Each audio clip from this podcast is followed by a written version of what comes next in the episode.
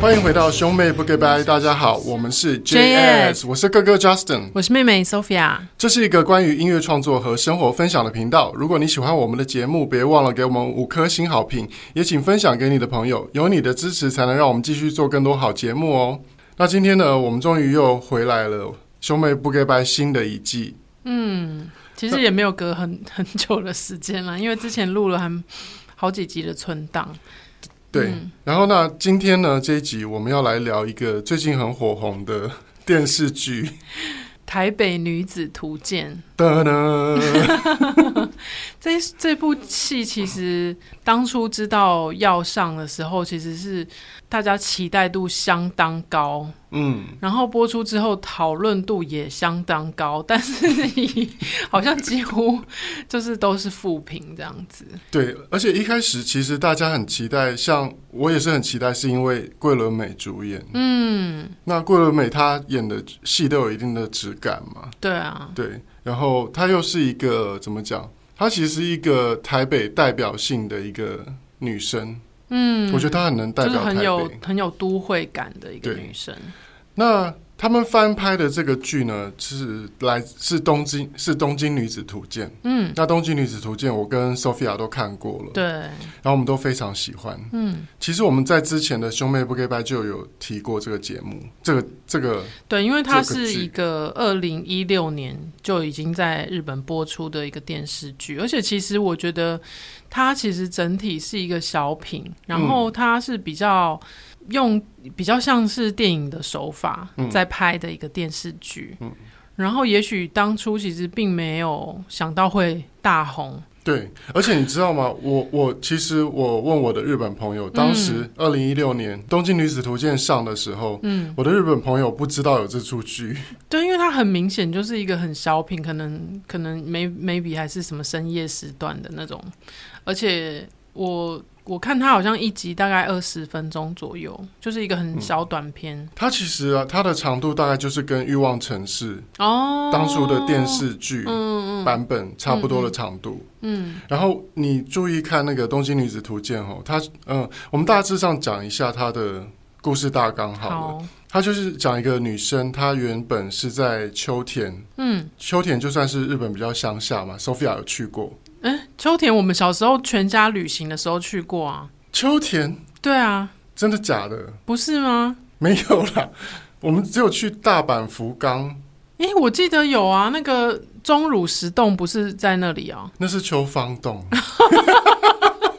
好了，毕竟我去的时候是小学三年级，可能就是记忆没有那么好。对，哎、欸，我还记得那是秋芳。可是秋芳洞是在哪里啊？是在奈良吗？我忘了哎、欸，没关系，我现在查查一下。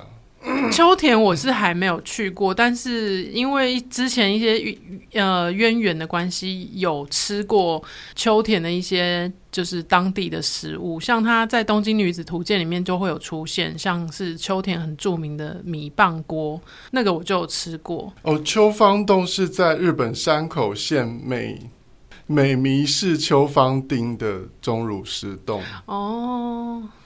是什么地方？所以是山，所以我其实小时候有去过山口县，我完全不记得。对啊，我那时候也十三岁，我也不记得哎。嗯，因为我十三岁，你应该是十岁。然后秋田就是在日本，他们是好像是一个最长寿的地方。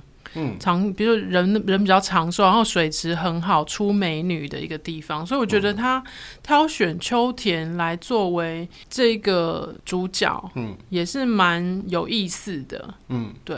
而且我记得你以前好像有去过去日本，就是他们有招待你去观光，然后你那时候有吃那个米棒，没有，那是在台湾，他们把他们把一些秋田的美食，像是什么有一个。呃，土鸡，嗯，土鸡汤还是什么？我忘记他那个，嗯、他那个土鸡有一个名称，嗯，对，哎、欸，我刚去查一下好了，就是除了米棒锅之外，他们还有一种土鸡很有名，应该是比内地鸡。哦。对，秋田有很著名的比内地鸡跟米棒锅，嗯，嗯，然后反正就是那个女主角就是来自秋田，来自乡下，然后她的梦想就是想要去东京当那个模特儿。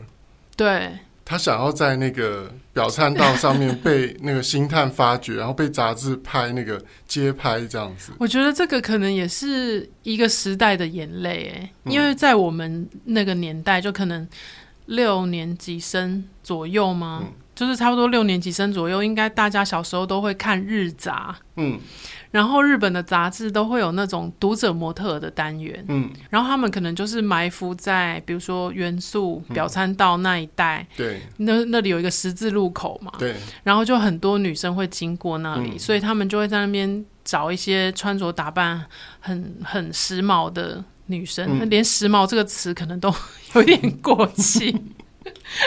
然后反正就是找一些就是很漂亮，然后穿的很好看的女生，嗯、然后来拍，嗯、然后就会写一些他们啊几岁啦，在做什么，可能可能是什么艺术大学的学生啊，嗯、什么就给你一些这种很美好的想象。嗯嗯。嗯，那所以可能很多乡下的小女孩就会对这这样子的事情很憧憬。嗯嗯。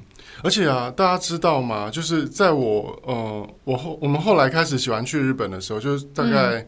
我们做此生最美的风景那前后那几年，嗯、我们常常去日本。嗯、其实我那时候在东京就发现啊，常常在表参道那边走路的啊，很多不是路人，他就是每个周末他固定就是穿的，把自己打扮的很时髦。嗯，然后他想要被杂志拍。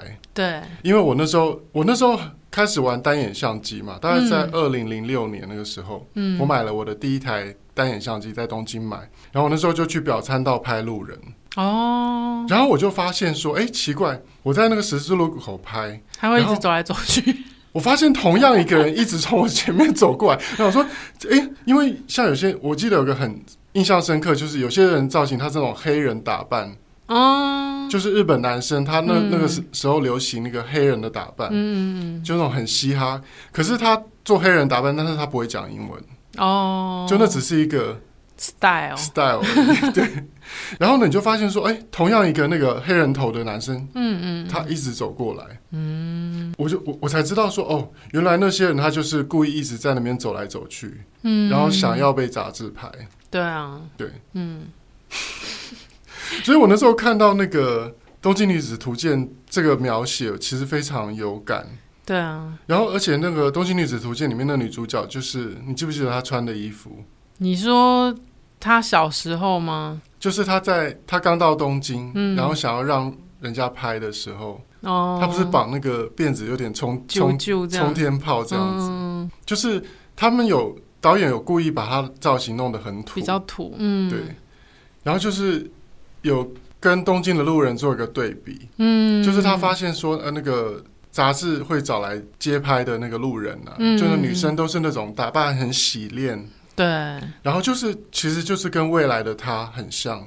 哦，对，我觉得，哎、嗯，这可能要这这要现在讲还是后面讲？嗯、反正就是，我觉得日本版它的确是有一些小细节。嗯嗯，那那个小细节，嗯、呃，看似不重要，嗯、可是等到你整部剧看完之后，你才会发现说，哦，其实这些小细节的安排都是非常环环相扣的。对，嗯。女主角到从秋田到东京去发展，嗯，那她会受到很多冲击，嗯，比如说她原本觉得自己很美，嗯嗯嗯，结果到了东京，她才发现说自己土的要命，对，然后路上就是每个都是时髦精，嗯，那她那个时候的挫折感会很大，对啊，那我觉得其实我们刚从南部上来台北的时候，其实也是有很多冲击的，对。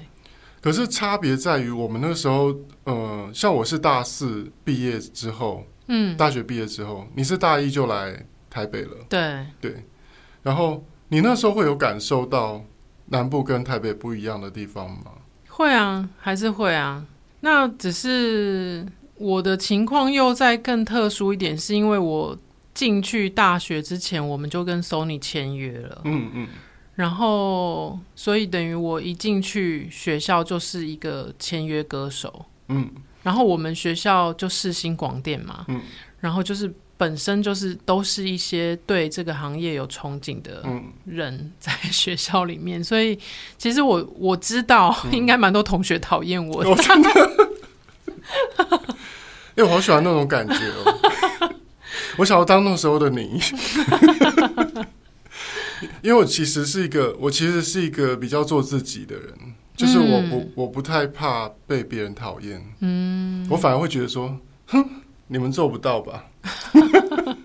我那时候其实还蛮单纯的，嗯，然后就真的就是像那个秋田的那个小女生，嗯、就是很觉得说，哎、欸，到台北，然后做跟这个行业有关的事情，嗯，然后好像就是一个里程碑，嗯，就是在那个年纪十十七八岁的时候，觉得就是哇，一个梦想的实现。嗯、其实你算蛮幸运的耶，我幸运可能都在那时候用完。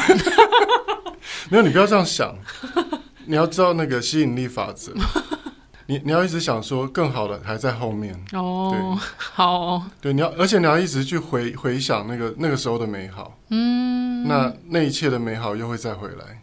对，不过那个时候就是。全然的自信，嗯嗯，我觉得在高中时候的我，就是，嗯、呃，目前为止算是人生的全盛时期，嗯，我对自己的一切都很有自信，然后我的学业也还不错，嗯，就是在学校，虽然我们学校不是什么太好的学校，嗯、但是就是在那个乡下小镇里面是一个，呃，算比较好的学校，然后在学校里面是自强班嘛，嗯嗯，对啊，然后。又是甄试考上世新广电这样子，嗯、就是那时候一切都还蛮顺利的、嗯。而且其实你很幸运，你念的是世新哎。嗯，你们学校本身就很多艺人模特嘛。对啊，或是节目制作人啊。因为我记得你们学校那时候很多人在那个伊林跟那个凯沃当 model 哦，像赖雅妍，嗯嗯嗯，邵宏祥，嗯，是不是都跟你同一届？对。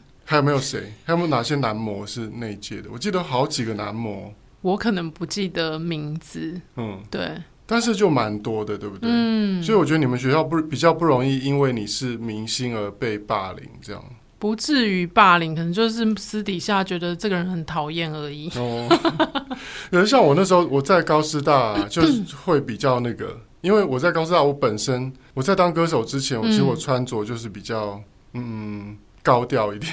你不是常常穿白裤子吗？哦，对，我那时候就是，现在回想起来就是很八零年代的。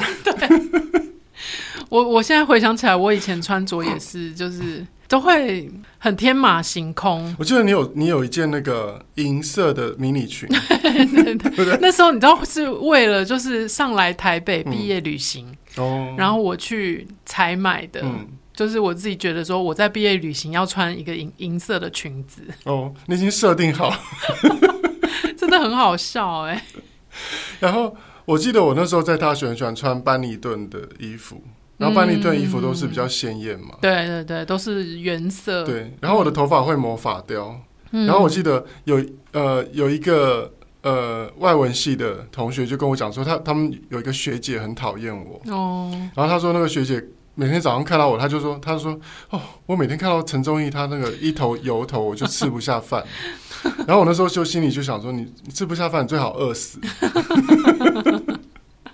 但是我其实不太会在意别人的眼光，因为上大学以后，我就觉得我就是做自己，嗯，然后做自己想做的事情，嗯，像我那时候也是玩玩乐团啊，然后写歌啊，嗯，然后玩社团。”然后我那时候其实跟班上同学没有处得很来，嗯，因为我们那时候班上女生比较会搞小团体哦，比如说这一群女生去逗某一个女生啊之类的，嗯，那我我不是很喜欢那样的气氛，因为我觉得来大学就是要来交朋友，嗯，所以我后来就在话剧社，嗯嗯嗯，找到很非常志同道合的朋友哦，因为话剧社的人其实都很酷。话剧社也是一个很特别的存在。我那时候其实也有曾经试着要融入话剧社。嗯。你们那时候话剧社社长是叶天叶天伦吗？对，对不对？对。然后进话剧社还要面试，你知道吗？嗯，对啊。然后反正我就是也很难融入话剧社，嗯，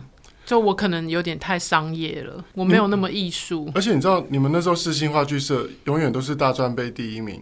嗯，所以他们可能也有一些包袱，就是就是可能不能随随便便录取别人。对，就是你本身要对表演很有热忱。嗯，对，对啊，对。那我们就聊到说，我们当时其实也都是从屏东上来台北的。嗯，然后上来台北之后，其实有些冲击是，呃，我那时候我跟 Sophia 已经在当歌手了。嗯，所以说我们在穿着上比较不会有那种呃所谓格格不入的感觉。我觉得还是会，还是会哦。对，就是毕竟我们是屏东人，嗯，可是我们进入的是台北，嗯，就是整个台湾最 fashion 嘛、嗯、的都市，嗯、然后又在一个最最跟时尚最密不可分的一个行业，行业唱片、嗯、唱片业，对，所以我觉得那时候应该公司的。同事就是，比如说宣传啦、企划啊，可能也都会觉得我们的穿着，嗯，没有很明星，嗯嗯嗯嗯，对，我觉得还是会有一点点，嗯嗯。像我还记得我，呃，我那时候在艺人训练的期间，嗯，就是我有一次，我是穿呃冬天，然后我是穿那个一个长袖的 T 恤，然后外面我把毛衣打结在我的胸前，哦、然后那个有个宣传那个什么歌。电视宣传，我忘记那首歌名字不重要，对，大家不认识。然后他就他他不是就跟你讲说，他说哥哥穿那个毛衣很过时，叫哥不要再那样穿。对，我们就是就是都已经是就是乡下来的小朋友，嗯、然后又进入到一个就是最残酷的，就是大家讲话都很不留情面的一个行业。对，也是很蛮挑战自己的心脏的。对，嗯，那我们要继续讲那个嘛，东女的剧情。对啊，因为他也是他也是从秋田来嘛，嗯、然后他其实是借由在东京二十三区的其中几区，嗯、就是因为其实二十三区里面都各自有各自的特色。嗯，那这个这个特色呢，除了我们自己肉眼看得到的之外，其实，在我们跟当地人相处的过程当中，也更深刻体会到说，哎，这些区域它的确是有。一些差别的哦，嗯，就是比如说，呃，像像剧里面有提到了，比如说可能一开始他住的那个三轩茶屋，嗯、跟最后他定居下来就是银座啊什么的那种很高级的那种地方，嗯、可能就是不太一样。嗯，那我之前在念语言学校的时候，跟那个当地的日本人聊天的过程当中，嗯、他就说，因为他住在新宿，嗯。所以他可能已经十几二十年没有去过涩谷啊，那么近。对，对于观光客来说，我们的行程一定新宿啦、涩谷、元素啊，嗯、然后银座啊，什么都会去。啊、可是对于真正住在当地的人，我是住新宿的，嗯、我就不会去涩谷。哦，就是他们会有那个区隔性。嗯嗯嗯嗯嗯，嗯嗯嗯对啊，或者说我如果是一个。嗯、呃，家庭主妇，嗯、我可能就会选择住在比如说二子玉川之类的地方，哦、可以遛小孩，有很多绿地的地方。嗯，嗯对啊。那我如果是一个高中生，我要买东西，我可能去就是去元素。嗯，就是他们会有很明显的那个差别。对，嗯、因为其实大家要了解哦，就是东京其实很大。嗯，像疫情的这段时间呢、啊，没有办没有办法去日本。然后我我都觉得说在台北快要喘不过气来，嗯，因为台北其实很小，嗯，像我我上次搬家的时候，我对整个居住的观念改变了，因为在我在疫情之前，我其实常去上海工作嘛，嗯，所以因为上海很大，嗯，跟东京一样，嗯，就是你在上海待过一段时间以后，你就会觉得说，哎，其实台北很小。嗯，所以住在台北啊，你只要捷运到得了的地方，嗯，你住哪一站都没有差。嗯，就是对我来讲，我住在市中心，我住在东区，我住在嗯民生社区，嗯，跟我住在大直、内湖、南港，其实是都没有差的。嗯，所以我后来对居住的方式就改变了。嗯。那东京也是一样，就是说东京其实非常的大。对啊。那就像我的日本朋友，他呃，比如说像我有个开了新的 YouTube 频道嘛，Just Life。嗯。然后呃，最新这一集就是呃，我的日本朋友信也带我去逛一些新的景点，角川武藏野博物馆。然后信也他就是住在呃埼玉县，嗯、对。那对他来讲，就是像我就会跟他讲，我说涩谷那边有一个新的那个宫下公园，就是。宫下公园嘛，它有一个新的那个、嗯、一个 shopping 啊，生活的聚落这样子。哦。然后他完全不知道。哦，真的。对。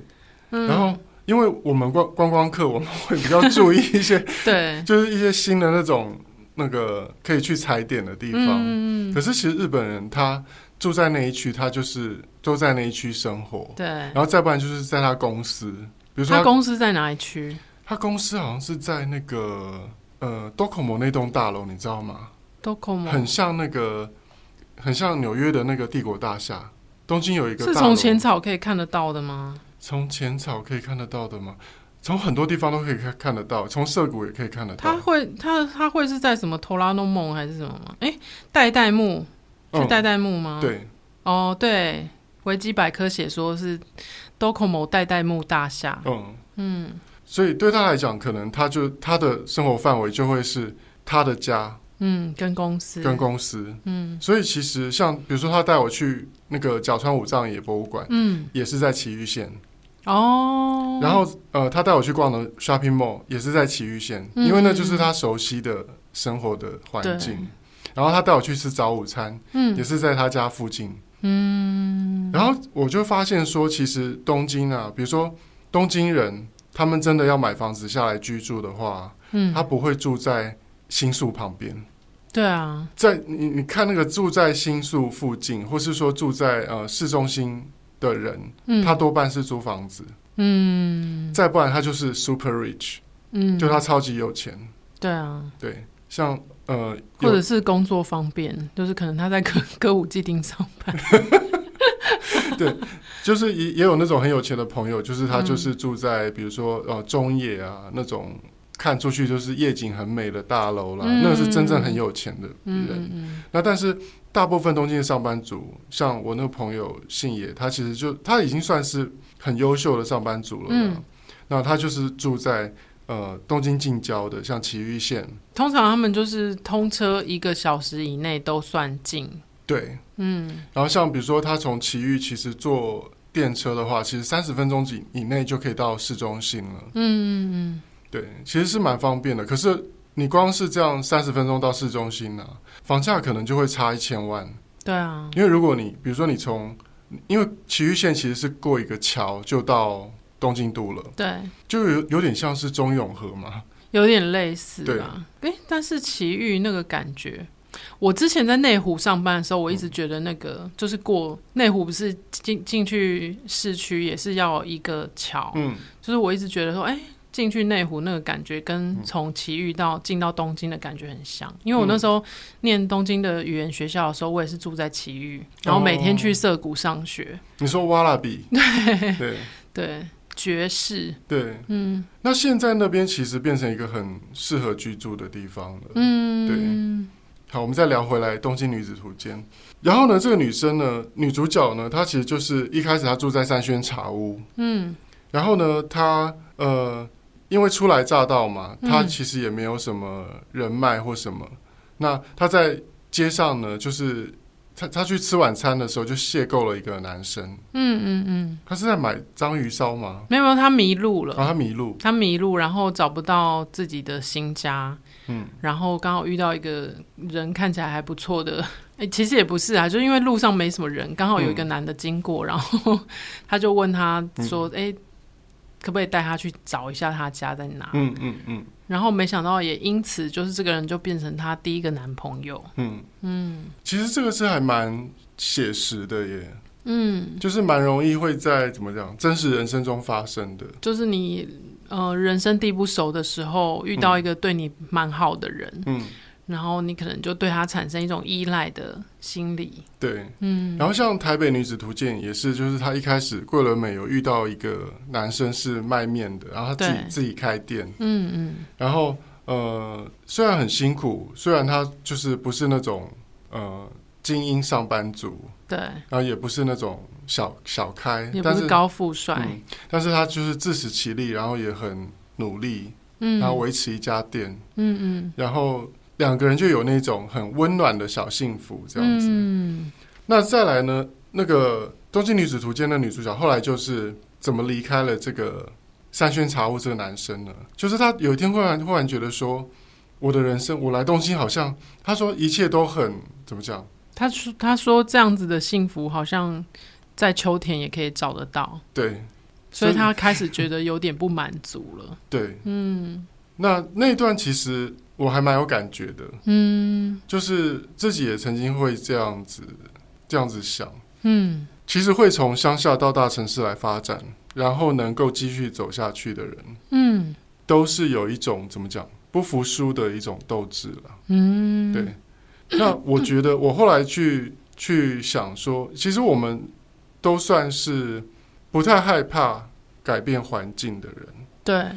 那我觉得那个有一部分可能是来自于我们的我们的上上一辈，因为我们的爷爷奶奶、我们的外公外婆，嗯，就从大陆到台湾来，嗯，他们就是几几乎可以说是抛家弃子，就是跟他们的亲人就是再也不见面，对，死死生不复相见那种，嗯。就这样毅然决然的来到台湾，一个完全、嗯、完全异地这样子。对啊，所以你有没有发现，就是说像比如说像我们的亲戚，我们的姑姑，嗯，他把小孩送去美国啊，嗯，这些我都觉得其实是一种很怎么讲，需要很勇敢呢。哦，对啊，很需要一些决心，对，嗯、就是做一些这种大刀阔斧的决定。嗯，嗯嗯。但是我觉得那个可能在我们的祖先辈就已经留下来这种血统了。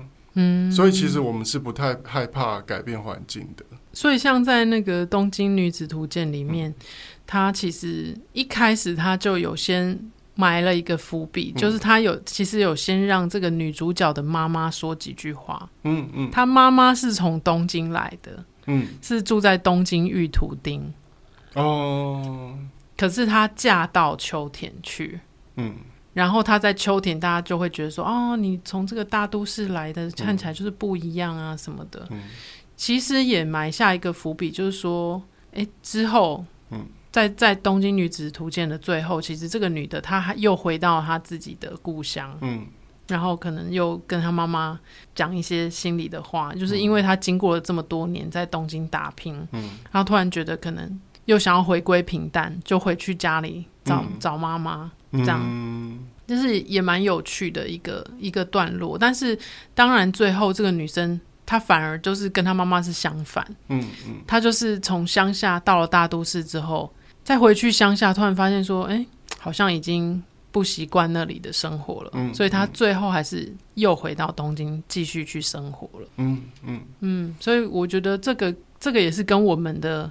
人生的过程蛮像的，嗯，我们也是从屏东，然后到了台北，嗯，然后落地生根之后，我们就没有再回去屏东了，嗯，哎，那但是你在人生中有有没有某一个时刻，你会觉得说，其实屏东也不错，乡下的生活也不错，生了小孩以后，对不对？你就会觉得说，哇，好希望自己的小孩可以在，就是。拥抱大自然的环境，嗯，然后你出去可以不用担心他会突然被车撞，或是有人会突然拿刀子出出来杀人。真的，像那个我印象最深刻的是，呃，那个时候你们还住在我家的时候，嗯，然后我有一次去学校接送浩浩，嗯，然后。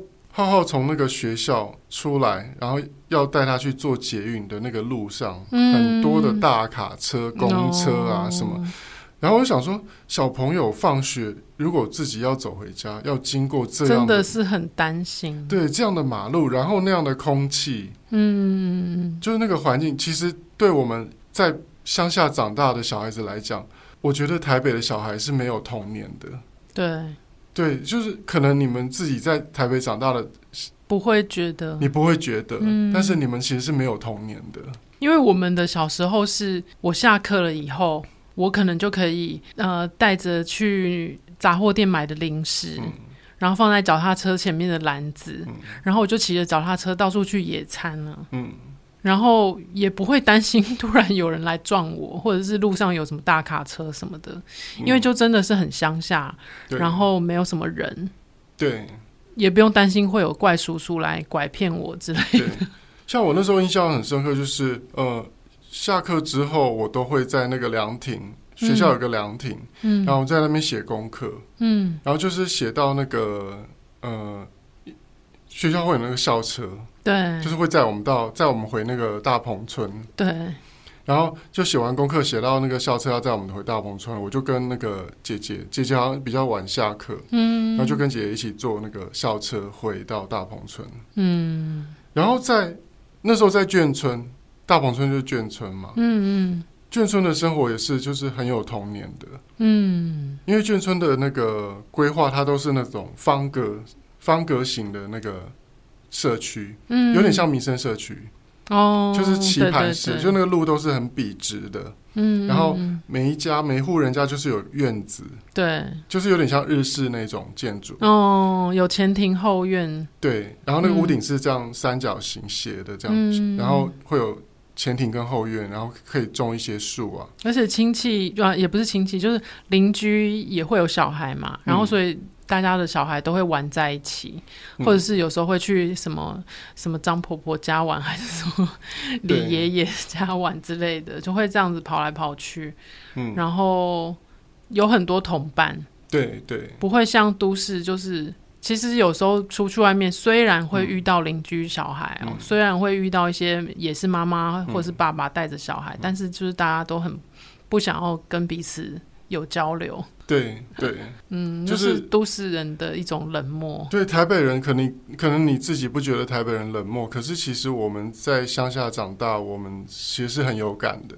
嗯，所以像呃，可能因为我们是眷村长大的，所以我们讲话其实没有南部口音。哦，比较比较没有，但是要要说的话也是可以啦。对啊，就是也是听很多啦。对，但是我发现桂纶镁在那个剧里面，他没有。他没有南部口音，南部的口音。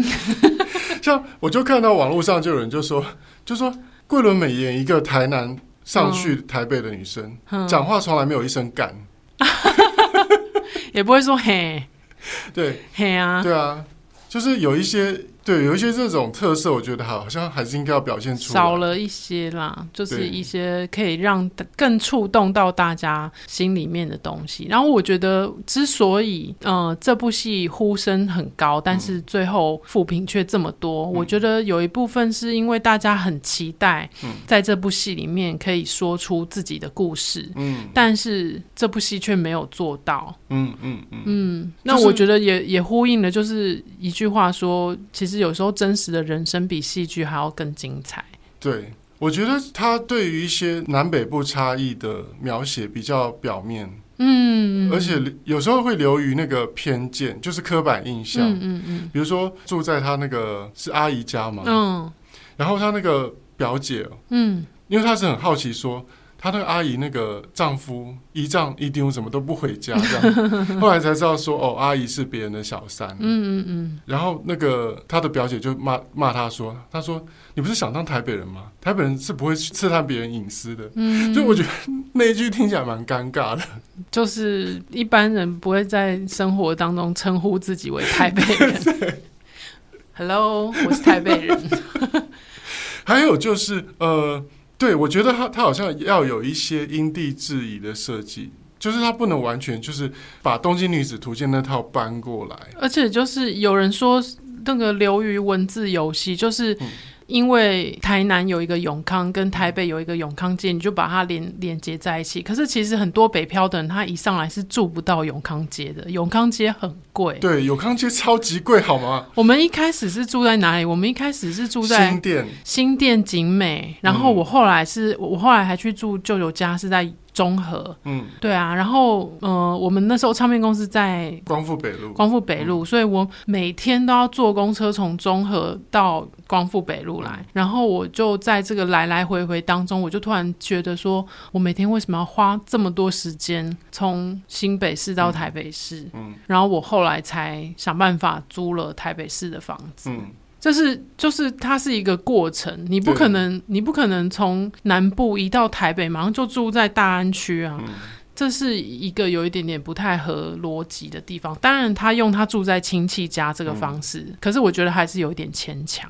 对，我觉得就是说，像我们讲一开始我们是住在新店的大平林，嗯，然后后来才搬搬搬，我后来才我后来是搬到了民生社区。嗯，后来是因为当歌手开始有写歌赚到版税，所以后来在民生社区我自己租一个套房，然后你是租在那个民生东路上，民生东路上面，对，也也都是慢慢的循序渐进的。对啊，我觉得那个台南永康，像有人就网络上就有网友说，台南永康现在房价是一平四十几万，它并不是一个很乡下的地方。嗯，就是他们如果说他说网友就说，如果你要拿来对比南北差异的话，嗯、你应该要找一个更适合的地方。嗯嗯嗯。然后我那时候立刻就想到，因为我们从小在在那个。屏东长大，嗯、我觉得屏东有很多地方更适合。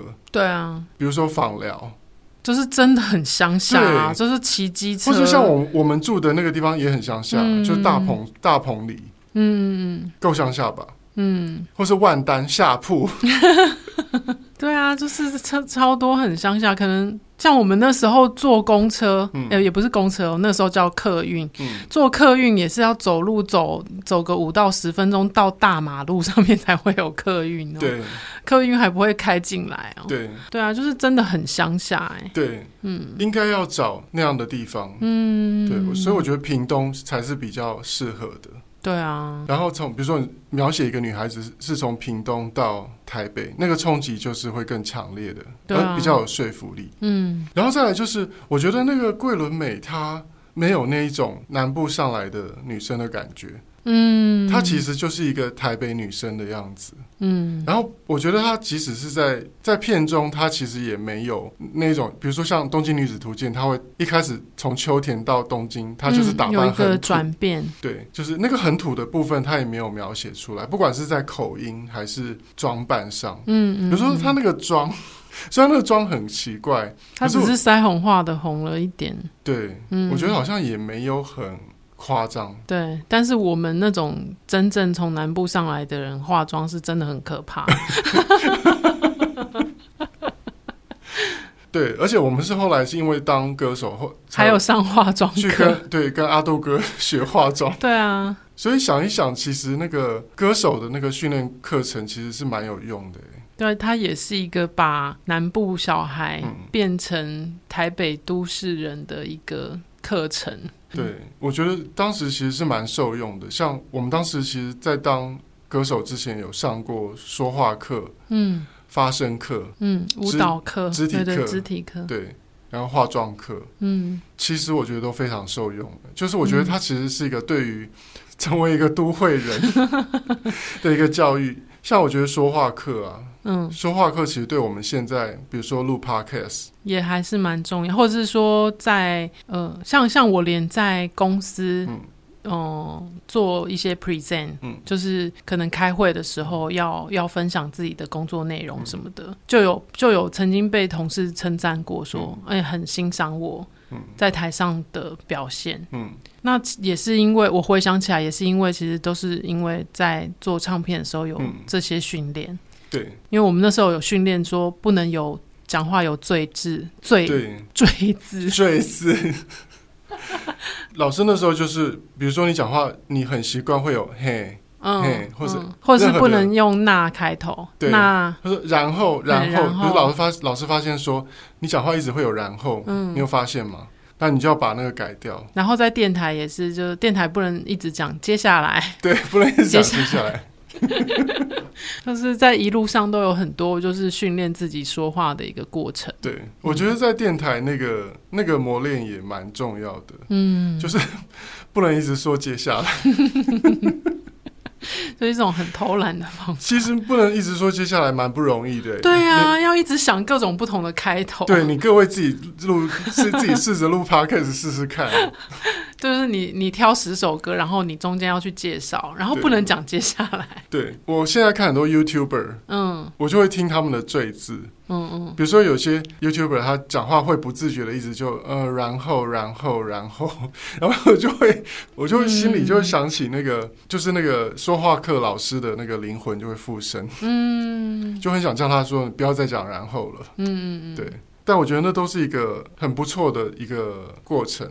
不过我们幸运的是，我们至少还有这些课程，或者是说有同事会告诉你哪里对，哪里不对。可是像像比如说像《东京女子图鉴》的这个女主角，她其实就是得要自己去摸索。对，就是都市人跟自己有什么差异？我要怎么融入他们？我要怎么成为他们？嗯，那那个过程变成要自己去摸索，其实是蛮辛苦的，蛮残酷的。对啊，嗯，对。其实我现在这样回想起来，我觉得或许那个当初成为歌手的那些课程，并不是最终目的，不是要让我们学习成为歌手。嗯，其实是要让我们学习在大城市能够生存。嗯，或许那才是那个。